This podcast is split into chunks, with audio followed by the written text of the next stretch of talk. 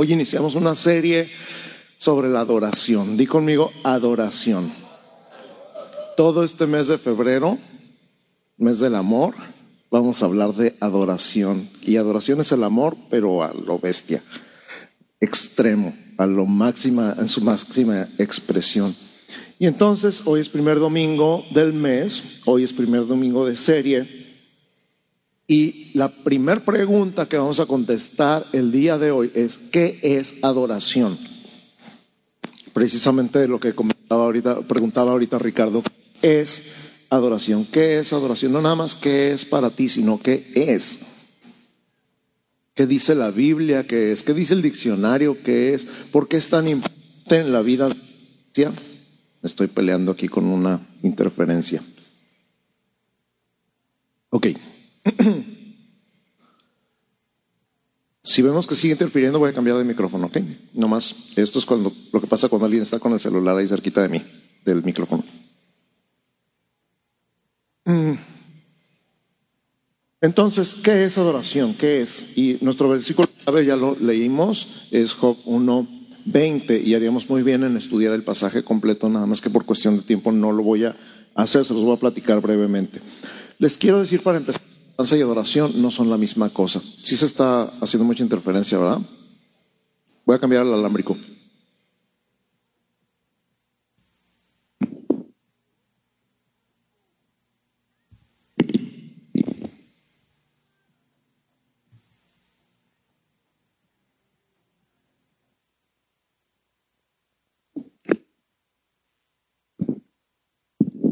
Ok.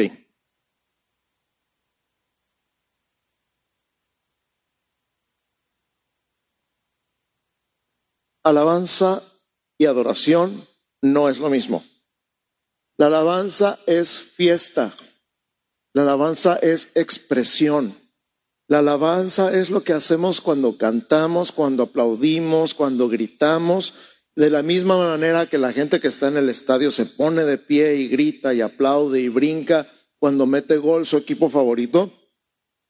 De la misma manera que cuando llega su cantante favorito al escenario, todo el mundo se pone de pie y le aplaude y le grita y las niñas lloran y todo. Eso es alabanza, eso es celebración. Están celebrando, están elogiando, están demostrando su aprobación por una cosa o persona. E incluso cuando decimos, ay, qué buena me ha salido esta lavadora, le estás alabando a la lavadora.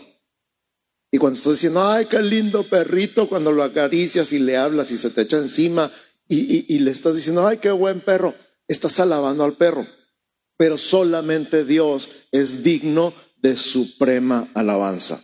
Es lo que dice la Biblia.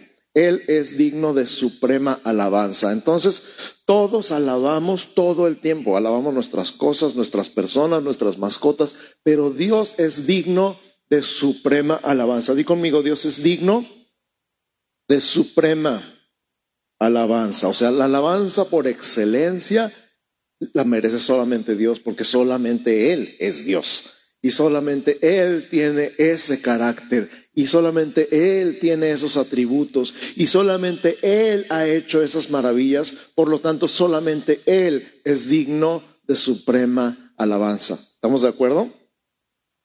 La adoración por el otro lado es más parecida a un sentimiento que a una acción. Te voy a poner un ejemplo. El amor ¿Es un verbo o es un sustantivo?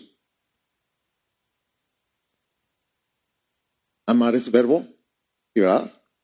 Entonces el amor es una acción, no es un sentimiento, aunque se confunde, ¿verdad que se confunde?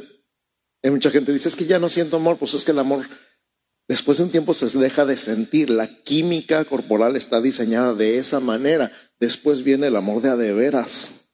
Y entonces el amor de a de veras es una decisión. Tú decides amar.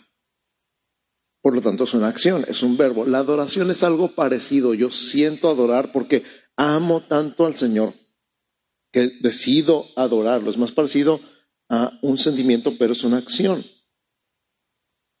Entonces nosotros decidimos adorar, aunque está involucrada la emoción, no es basada en la emoción.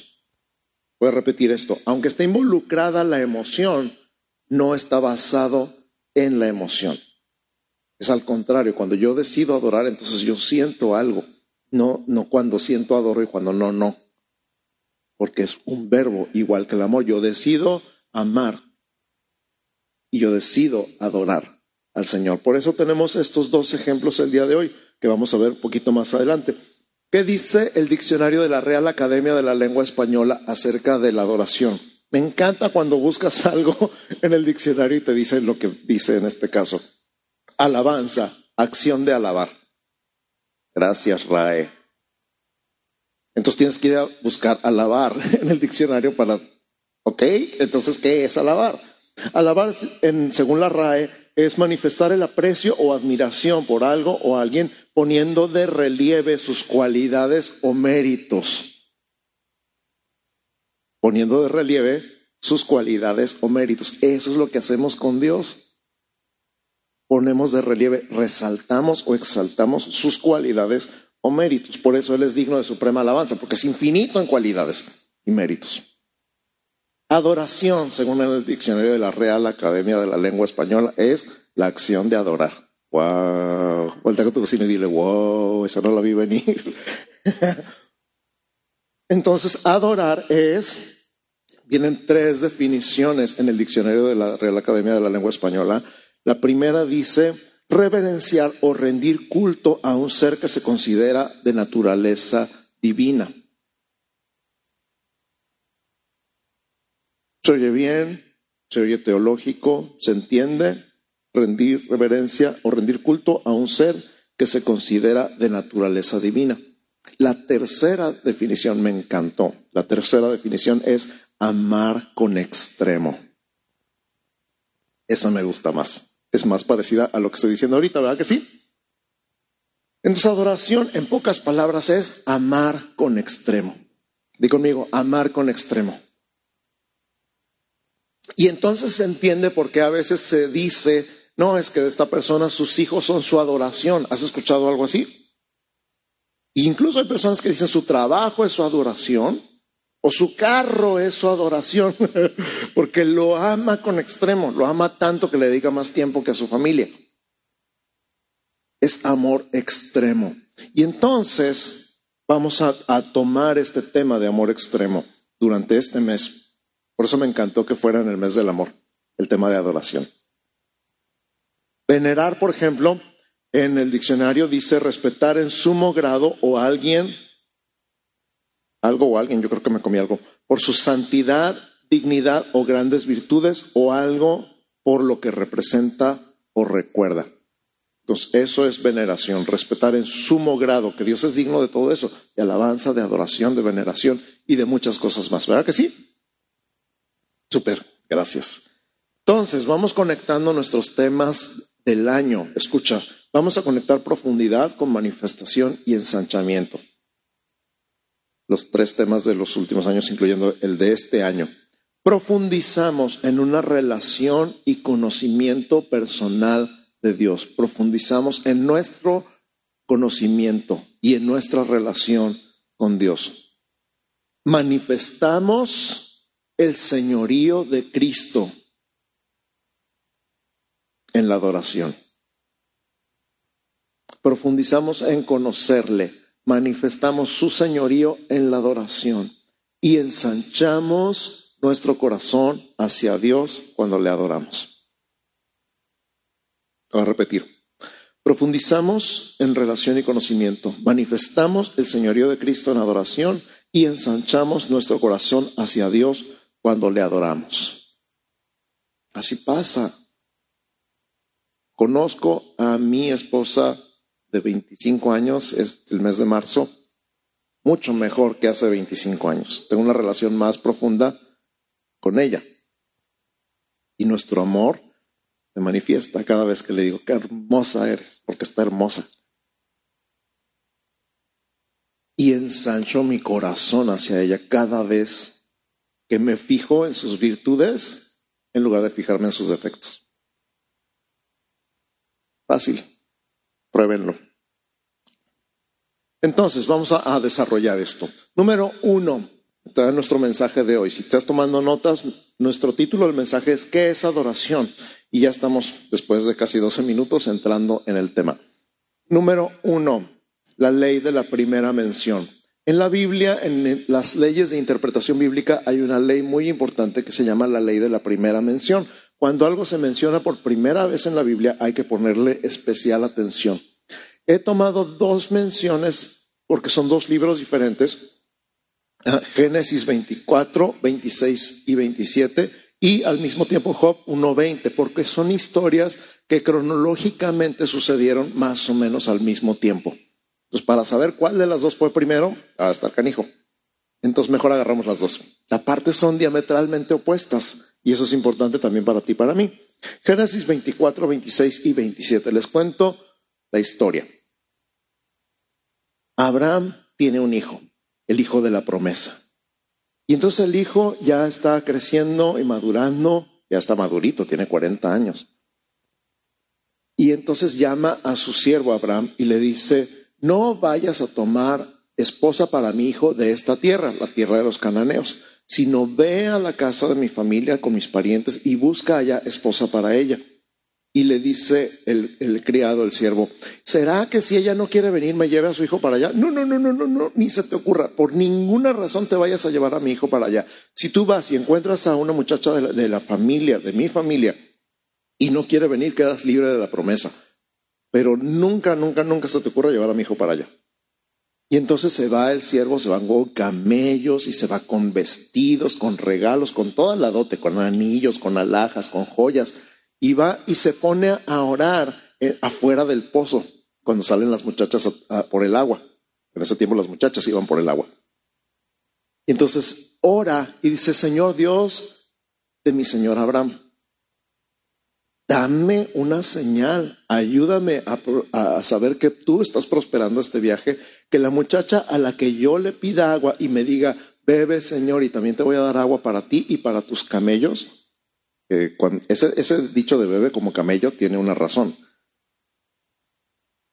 Entonces, que esa sea la que tú has escogido para el hijo de mi señor Abraham. Y en eso va saliendo Rebeca, hermosa ella, con su cántaro y entonces la ve y la ve bien bonita y dice, pues de aquí somos.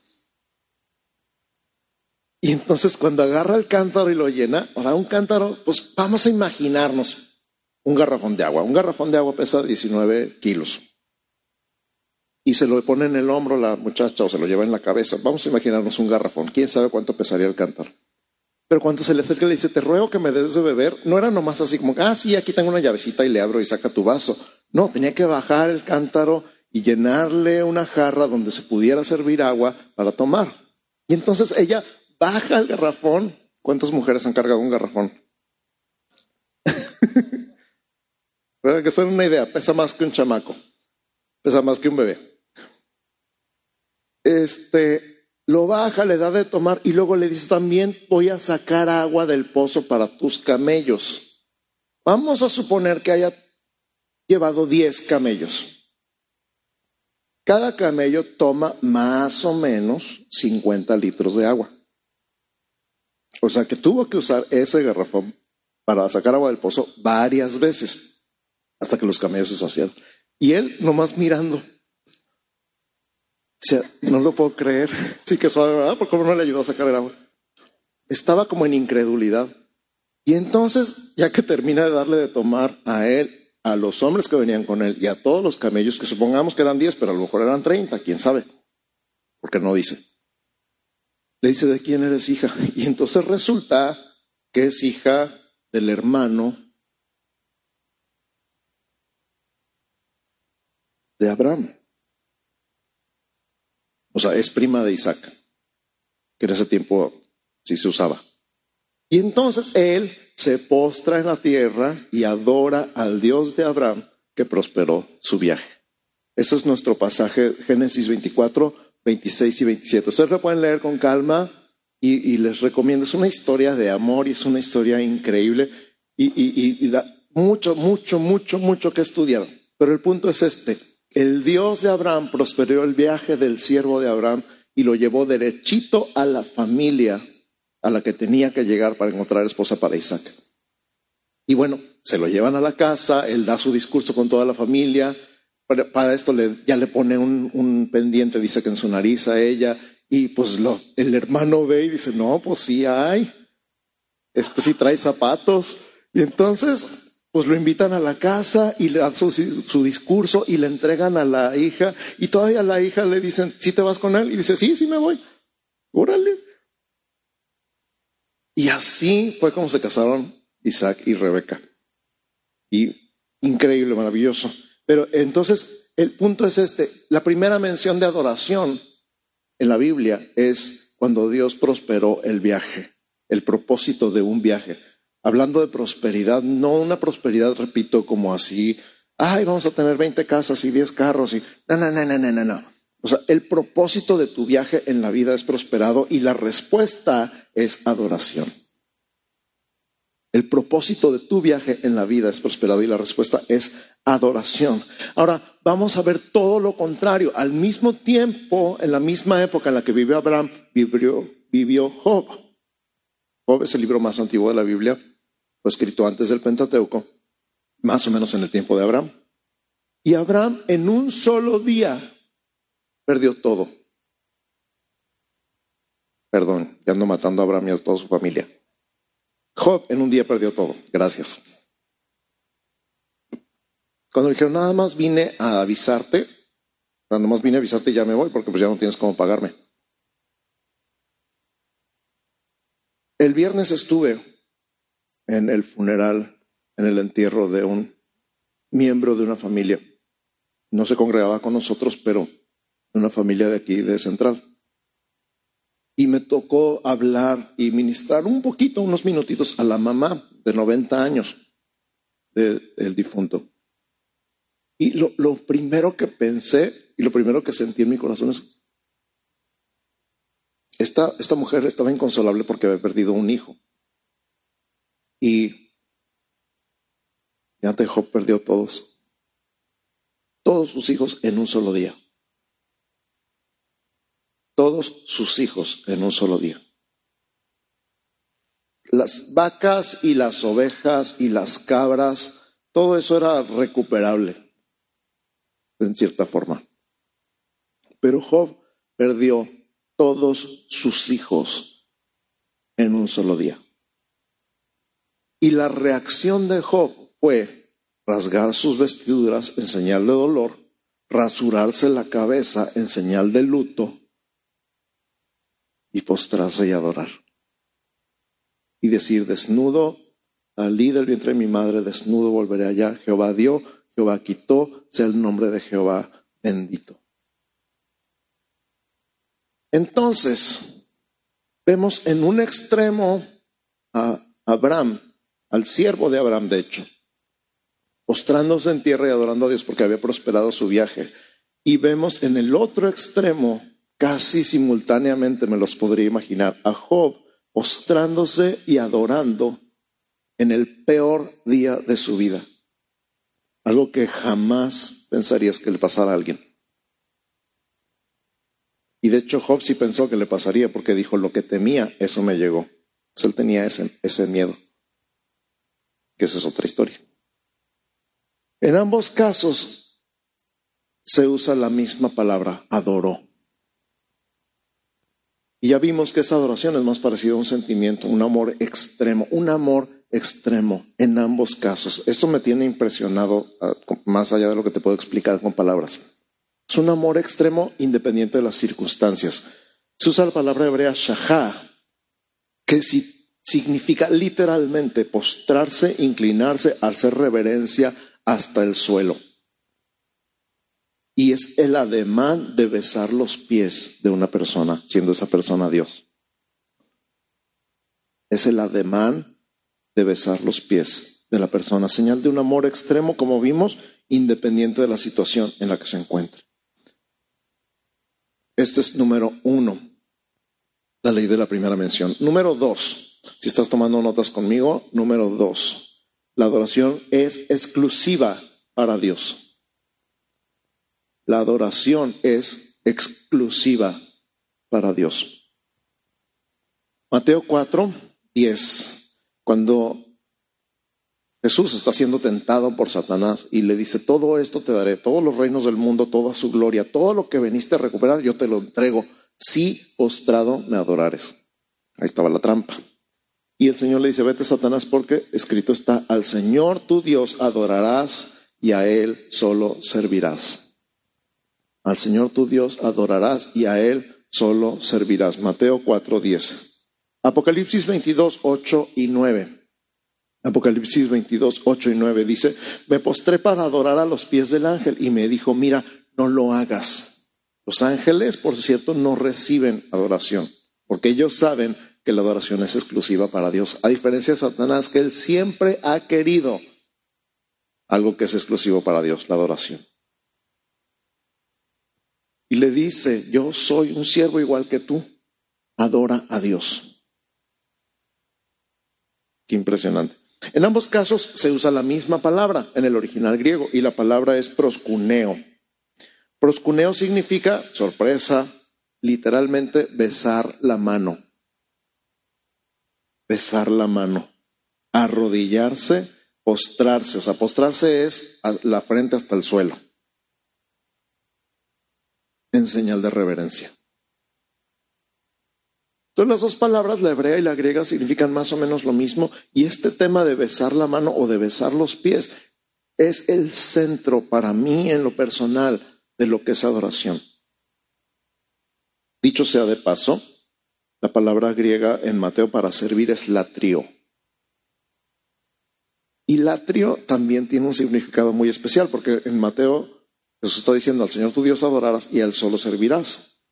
Latrio significa servir ministrar, rendir homenaje o adorar. Lo voy a repetir. Latrio significa servir, ministrar, rendir homenaje o adorar. De ahí que adorar un ídolo se llame idolatría. Wow. ¿Te acuerdas hace rato cuando dije que hay gente que adora su carro? Es idolatría. Porque la adoración es exclusiva para Dios. ¿Te acuerdas cuando dije que hay gente que adora su trabajo? Pues es idolatría. Si tiene un lugar tan importante, tu corazón más importante que Dios, es idolatría. Porque la adoración es exclusiva para Dios. Repite conmigo, la adoración es exclusiva para Dios. Ahora, yo no sé si alguien haya besado su carro, espero que no. Pero este amor extremo donde te postras y le besas los pies a una persona es exclusivo para Dios.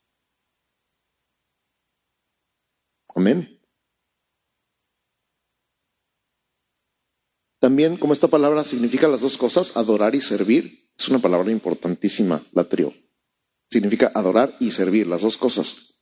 De ahí viene que servir en la iglesia, en la casa, en el trabajo, haciendo todo para Dios y no para los hombres, es adoración.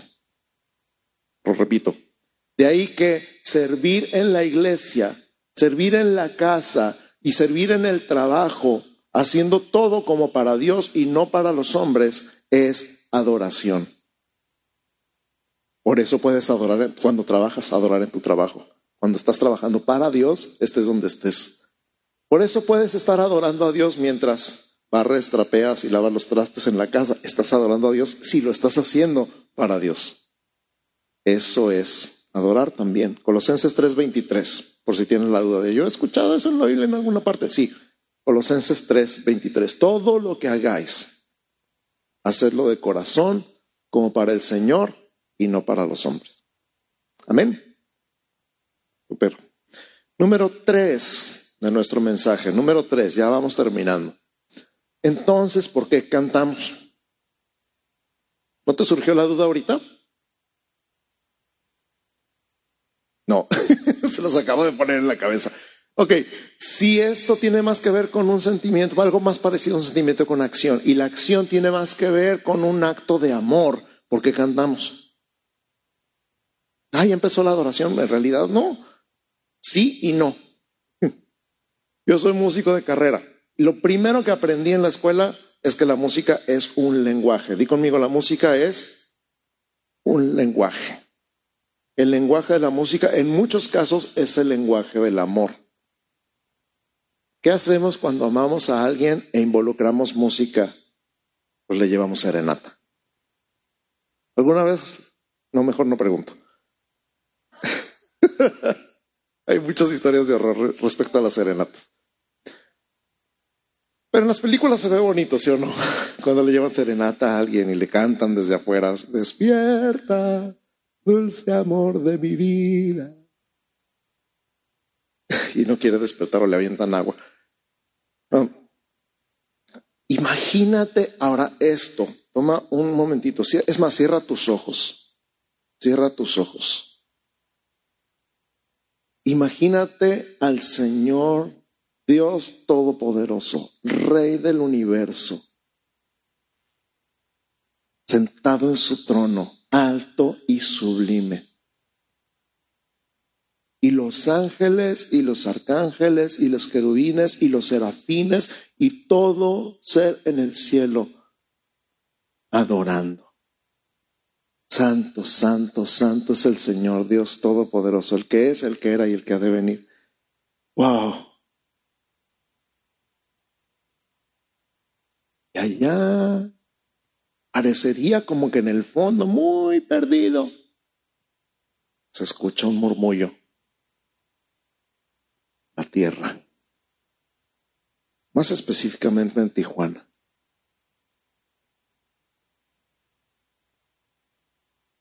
San Pablo. Se oye algo así como despierta, dulce amor de mi vida. Yo estoy tan loco que a veces le canto canciones de amor al Señor.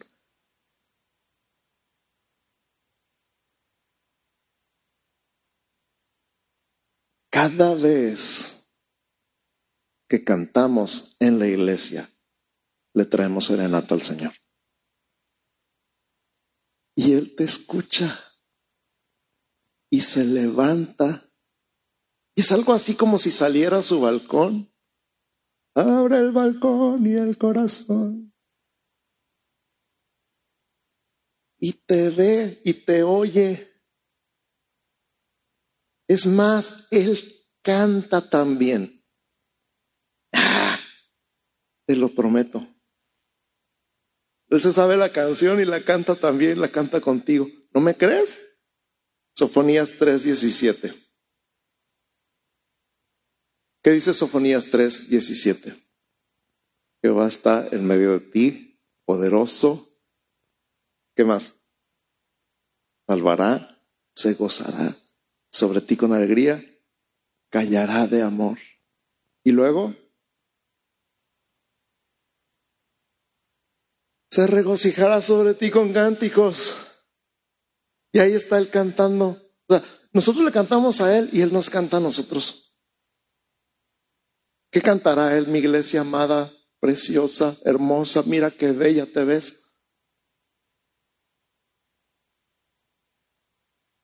¿Qué cantará el Señor sobre ti? ¡Wow! Y que el Señor te permita, y este es mi, mi corazón para ti el día de hoy, al mismo tiempo que tú le cantas a Él, pero, pero, pero, pero, esta es la serenata nomás. Imagínate que se acabara la serenata y te vas a tu casa y ya. Pues claro que no, ¿eh?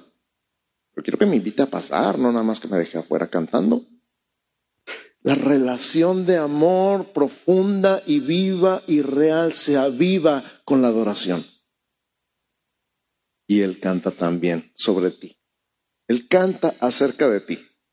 Entonces las palabras cantadas son lo importante. La música es un lenguaje. La música ayuda a las palabras a fluir. Muchas veces no sabemos qué decir hay unos más elocuentes y otros menos elocuentes, pero muchas veces encontramos la canción que dice exactamente lo que quiero decir, sí o no.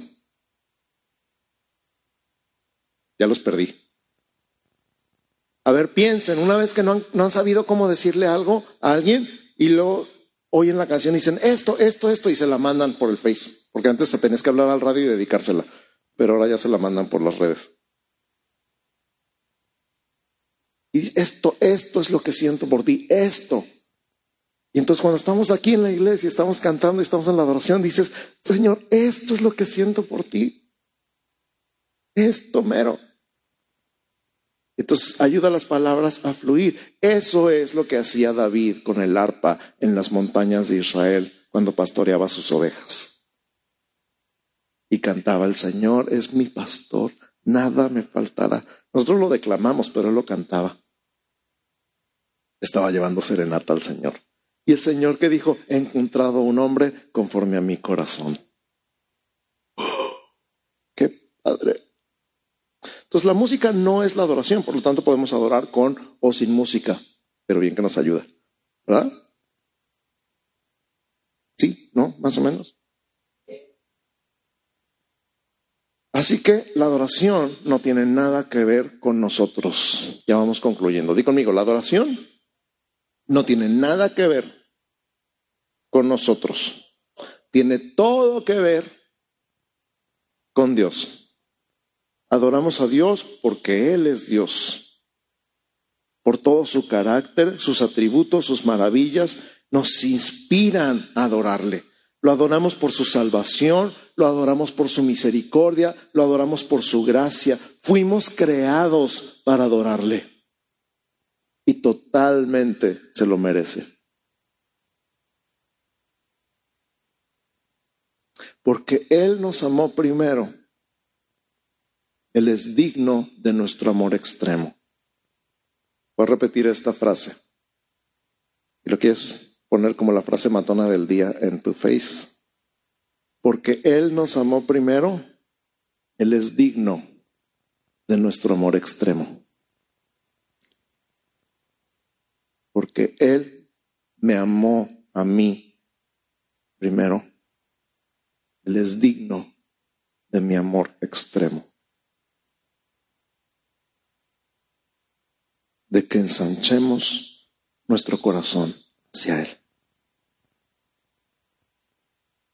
Así que una vez más, cierra tus ojos.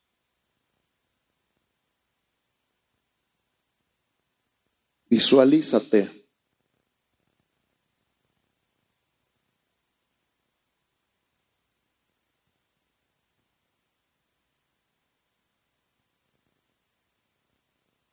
Los pies del Señor.